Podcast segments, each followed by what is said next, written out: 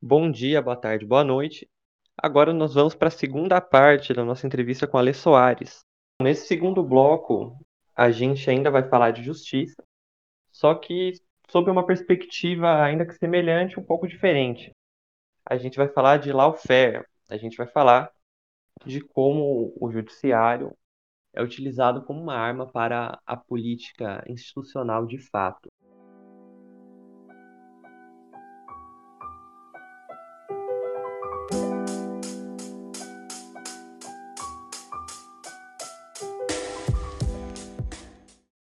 Para o ouvinte poder se situar, eu vou começar falando dele, que eventualmente ia aparecer no nosso episódio. Uma hora ou outra a gente ia ter que falar do homem. Ale, você sabe dizer qual que é hoje a situação do Lula? Como é que ficou a questão dos processos? Ele pode ser candidato? É, ele tá, ele foi inocentado? O que aconteceu?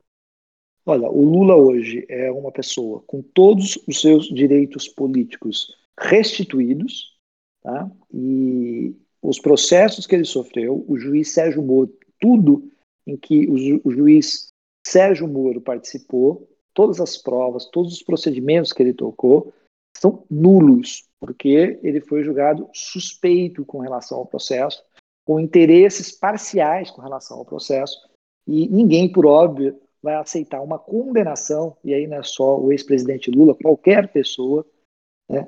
Ninguém aceitaria uma condenação nestes termos.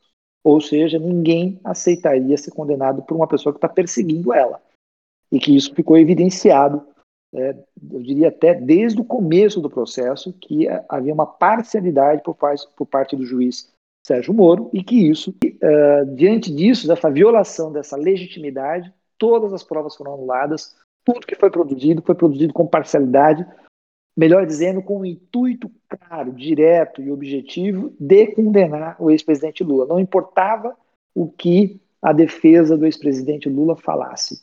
É, tudo já estava com o que pré-escrito antes, as sentenças, né, os argumentos, é, tudo foi feito como se era só, uh, como se, tudo foi feito como se fosse só uma questão de forma, porque no mérito a decisão já estava tomada tanto é, pelo juiz Sérgio Moro, por óbvio, que era o juiz da causa inicial, quanto pelos, uh, pelos promotores que atuaram junto com o Sérgio Moro, uh, que de alguma forma guiaram o processo para a condenação. Então, tudo anulado. Uh, você pode dizer, ah, mas ele é inocente. Oh, eu, eu, desde que eu entrei na faculdade de Direito Penal, nós temos um lema que é ninguém é culpado até que você tenha uma sentença condenatória, com provas, evidências. E o ex-presidente Lula não tem isso. Então, você tem uma, uma pessoa que é inocente, uma pessoa que tem os seus direitos políticos e que sofreu uma injustiça e que provavelmente vai buscar os seus direitos junto ao Poder Judiciário agora, inclusive com possibilidade de indenização, porque nós estamos falando de uma pessoa que ficou mais de 560, 580 dias presa num processo né, que foi tocado de maneira imparcial.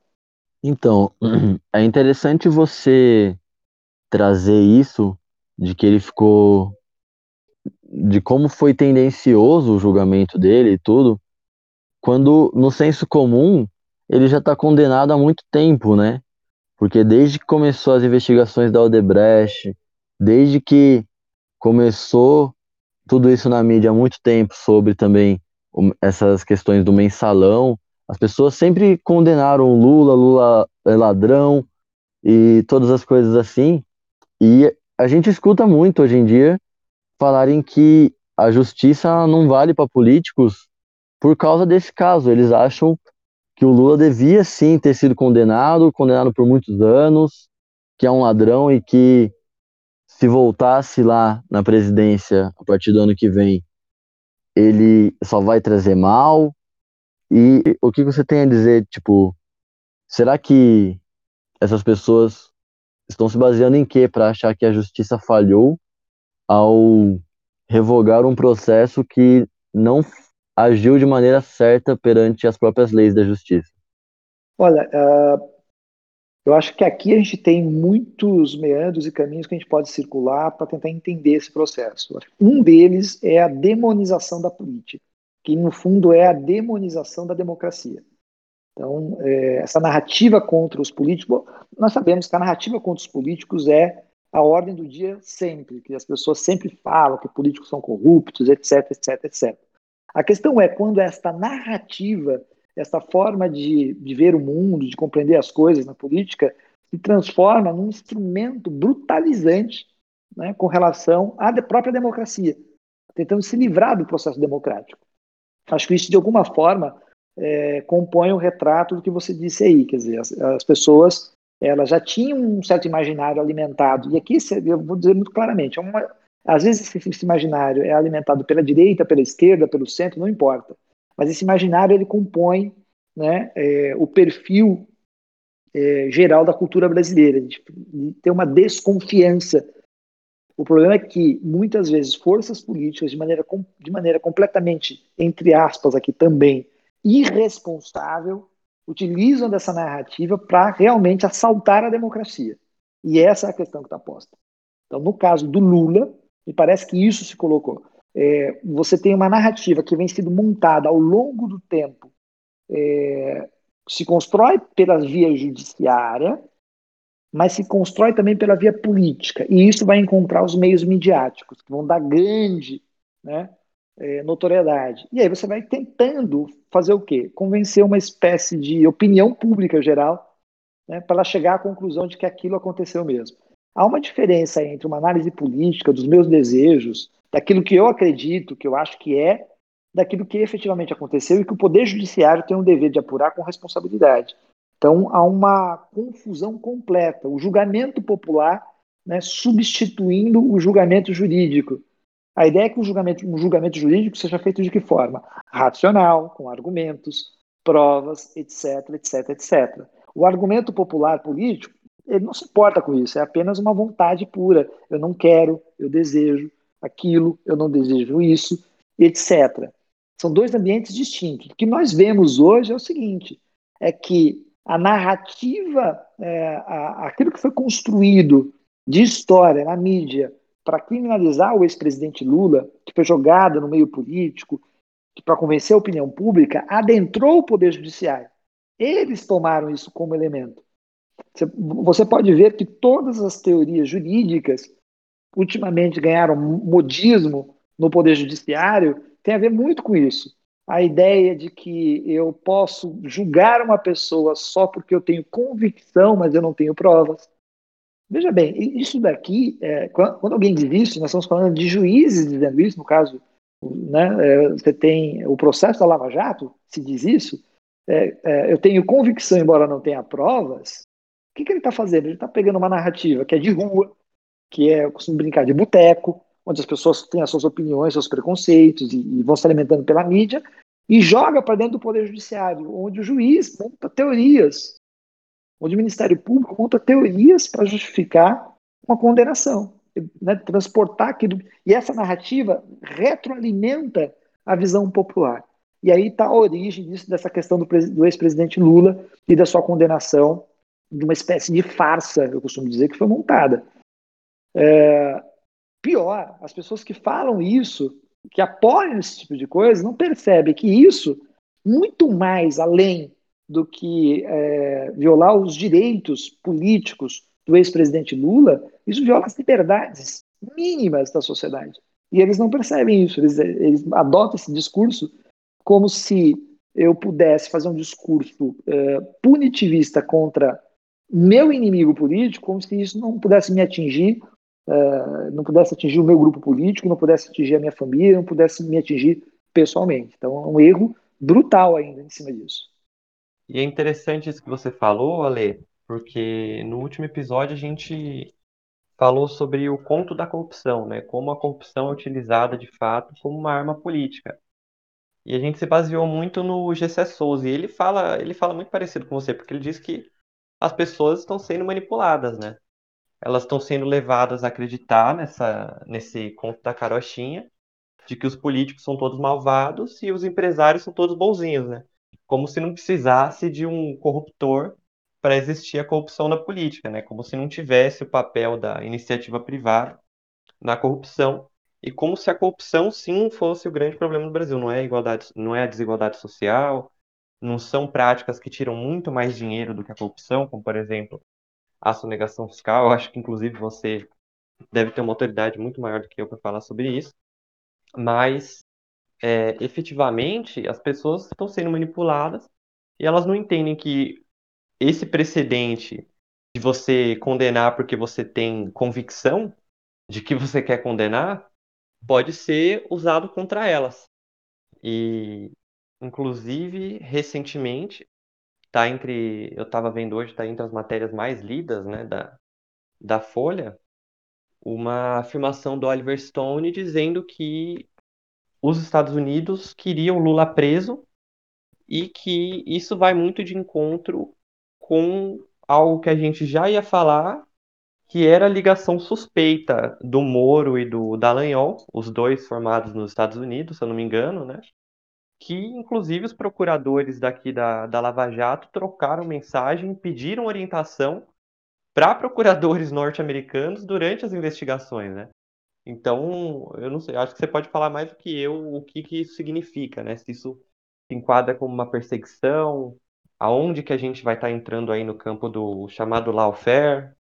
Bom, é, quando nós, eu acho que quando a gente fala de lawfare ou, ou do contexto latino-americano, é, é, aí a gente tem que talvez entrar num campo maior do que simplesmente é, falar de um problemas judiciais de perseguição judicial.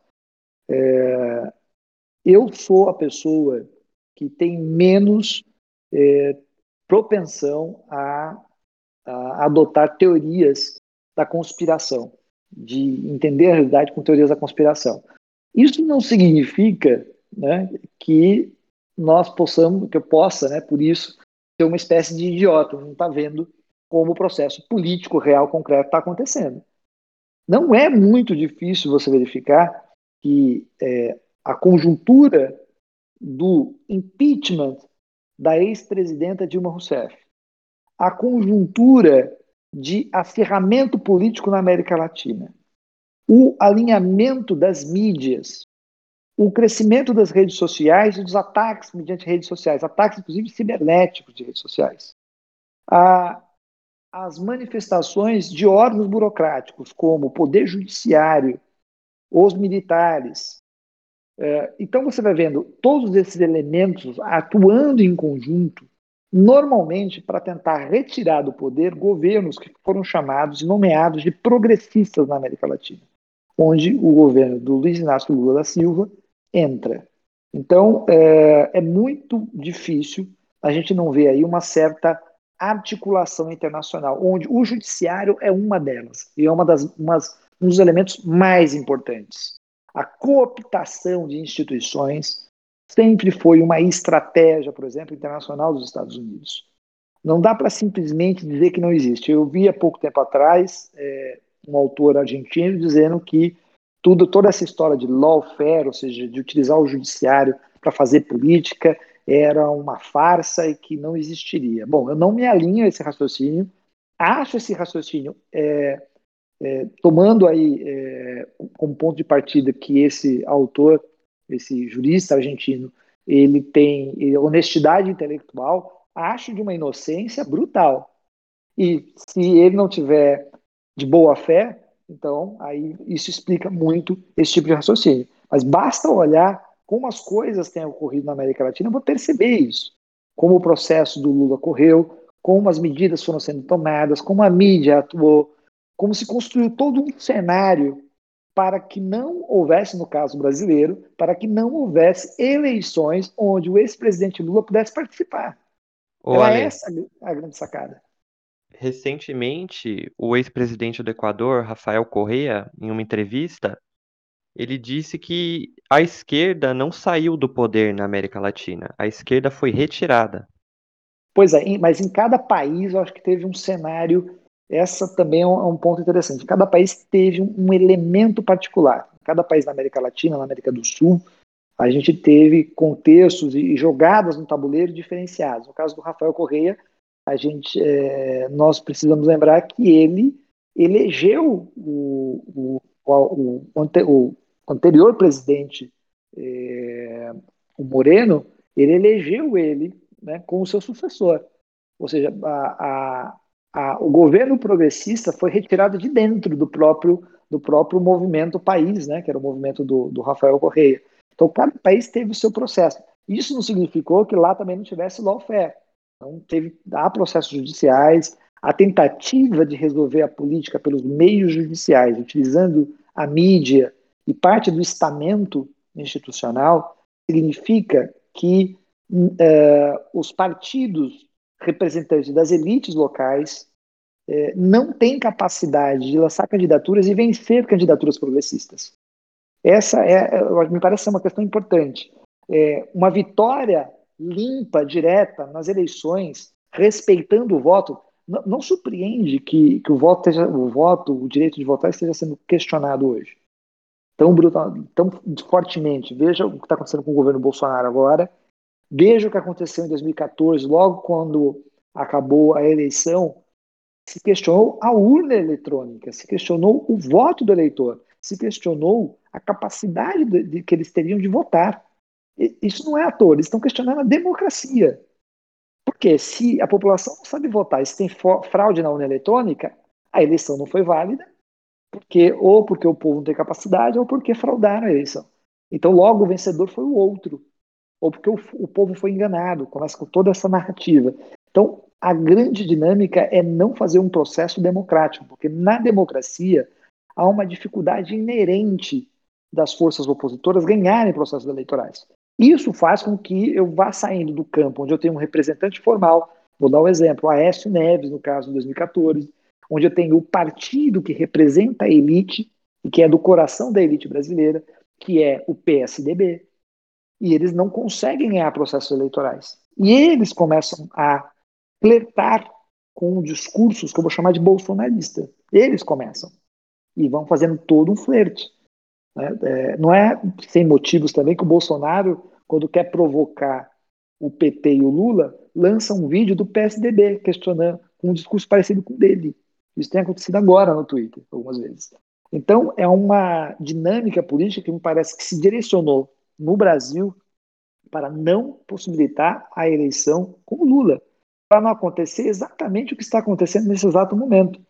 O ex-presidente Lula está no primeiro lugar. Ele é a grande representação popular nacional. Essa é a grande liderança, identificado imediatamente pela população. E era isso que eles não queriam. Eu me lembro que eu conversava com um grande político aqui de São Paulo, né? É, já tem seus mais de 75 anos de idade, e eu me lembro que eu falava para ele que, isso há uns 5 anos atrás, 4 anos atrás, que o melhor não seria eles ganharem a eleição do Lula, porque aí daria um ar de legitimidade maior do que criar subterfúgio, e ele virou para mim, ele é de um partido conservador. Ele virou para quê? Para nós perdermos? Essa foi a frase. Estava claro é, que isso estava posto. E a população, de alguma forma, acho eu que vai caindo a ficha um pouco, bastante, aliás. Tá? Acho, acho isso. Muito bom, Ale, muito bem colocado. Tem uma frase aqui do, do ex-prefeito de Atibaia, Gilberto Santana, que eu gosto sempre de lembrar, né?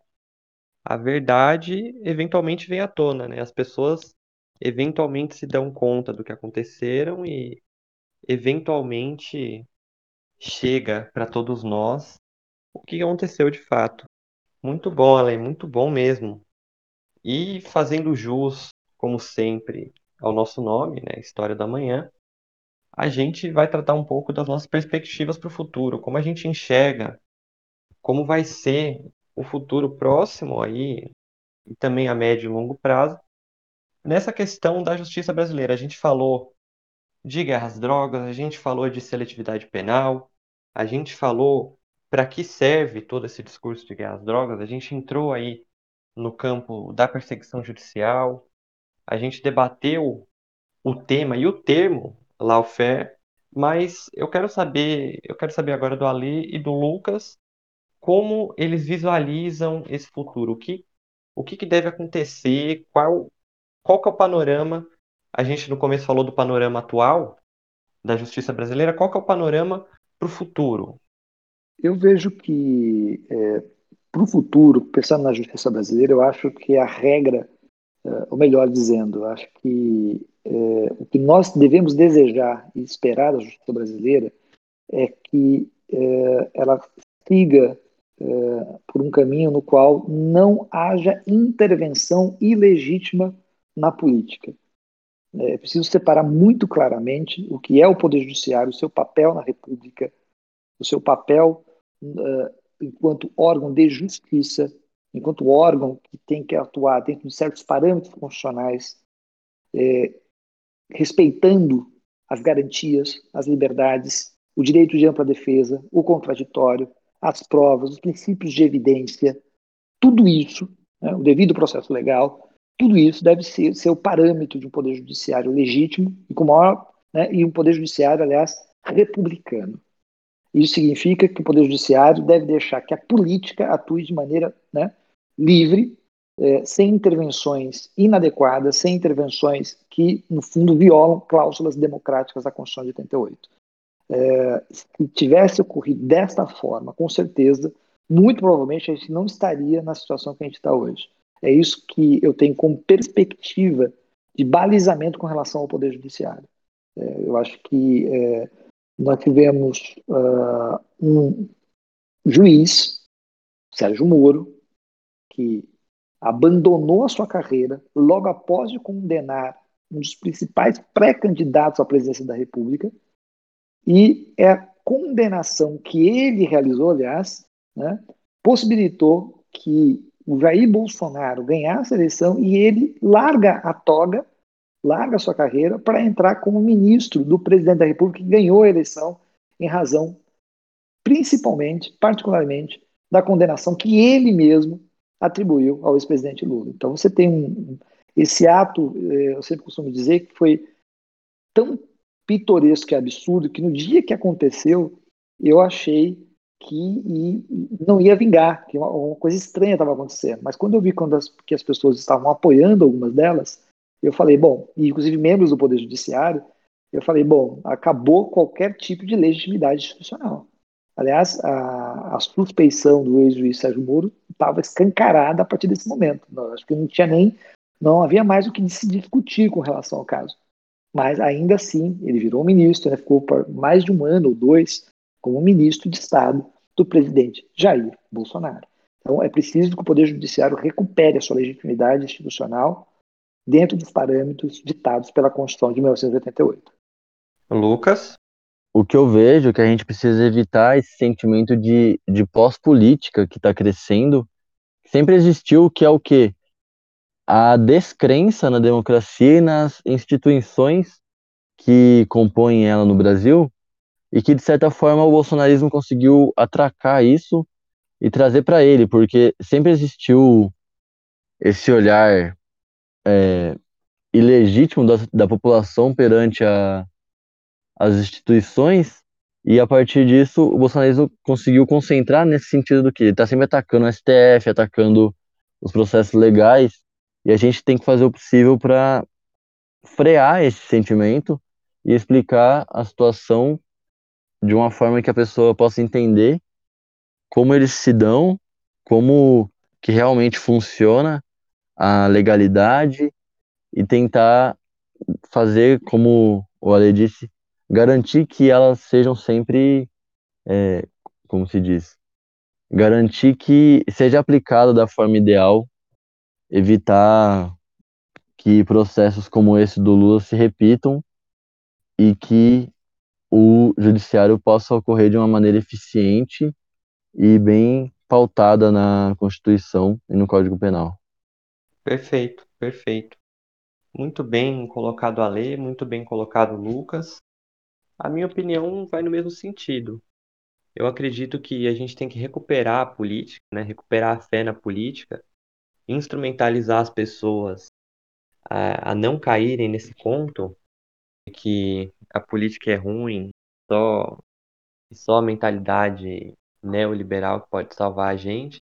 A gente tem que recuperar que só a política pode, de fato, mudar as nossas vidas e enfrentar esse talvez seja o maior desafio, enfrentar essa mentalidade de guerra que existe no país, que foi acentuada agora, né, com, com o avanço do, com o advento do bolsonarismo, que é a mentalidade de, de guerra, de fato, que é a mentalidade de militarização, que é o discurso de ódio, que é o nós ou eles, e a gente precisa sair fora disso e construir um novo caminho, em que principalmente não exista mais, isso é uma tarefa colossal, mas que não exista mais um estigma, que seja um mundo, que seja um país onde as mães negras não tenham que orientar os seus filhos a não correr na rua, porque eles podem ser confundidos, né? E eu acredito também que a gente tem que se fortalecer politicamente como esquerda, como progressistas, como latino-americanos, a gente formar um grande bloco para a gente resistir e não haver um novo junho de 2013, não haver um novo, um novo impeachment. A gente tem que estar pronto, preparado, saber que a gente vai ser sabotado, que vão haver desestabilizações, que não agrada a ninguém um governo de esquerda popular forte no Brasil, mas que a gente tem que se fortificar, que a gente tem que se solidificar, principalmente instrumentalizar a população, iluminar a cabeça das pessoas, para que a gente esteja preparado e que não exista mais o tio do churrasco dizendo que o Moro está certo mesmo e que a convicção basta para condenações.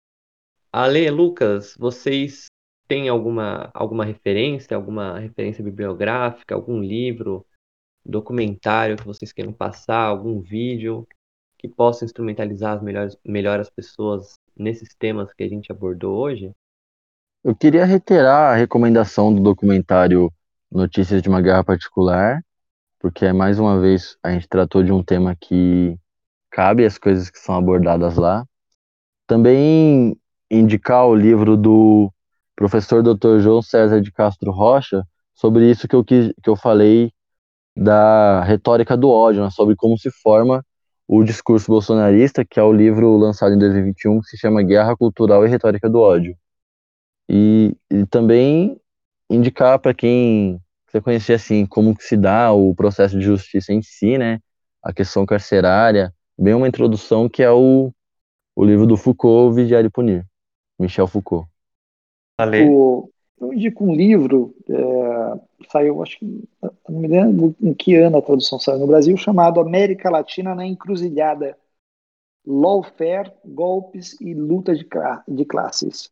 Né, que acho que é organizado pelo Atílio Boron, e que é um livro que traz bastante, bastante elementos, muitos elementos, aliás, é, sobre o contexto latino-americano, tem textos sobre o golpe que sofreu o Fernando Lugo no Paraguai, tem contexto da Venezuela, contexto, bom, contexto latino-americano de maneira cubano, latino-americano de maneira geral. Acho que vale a pena uma leitura aí lenta desse. É uma, na verdade, é um, são é um conjunto de artigos, né? então vale a pena.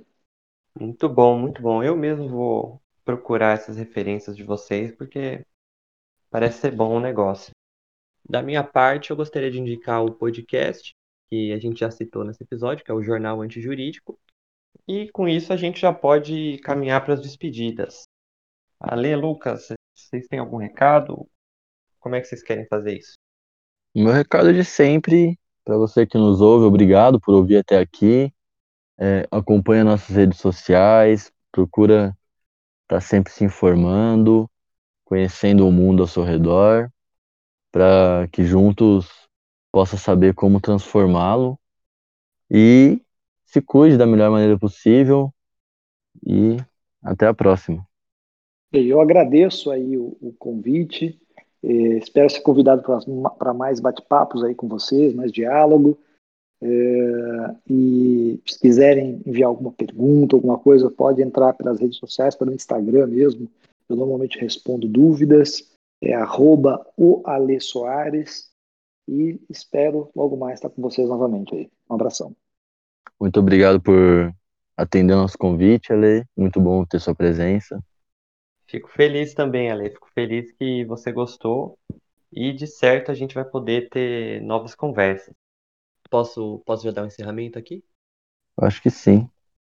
Esse foi o História da Manhã, que é parte da iniciativa Entusiastas, a gente espera que esse episódio tenha podido acalentar o coração de vocês e iluminar as nossas mentes em tempos de desinformação e convicção para condenar generalizados.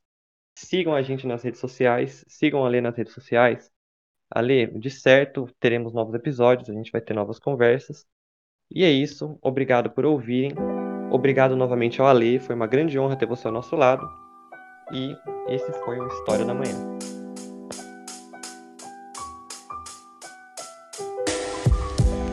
Tenho que ter malícia pra não virar notícia. Fita zebrada, vítima a ocorrência. Que não chega à mesa de emergência. Tenho nojo dessa farda, foda-se a polícia.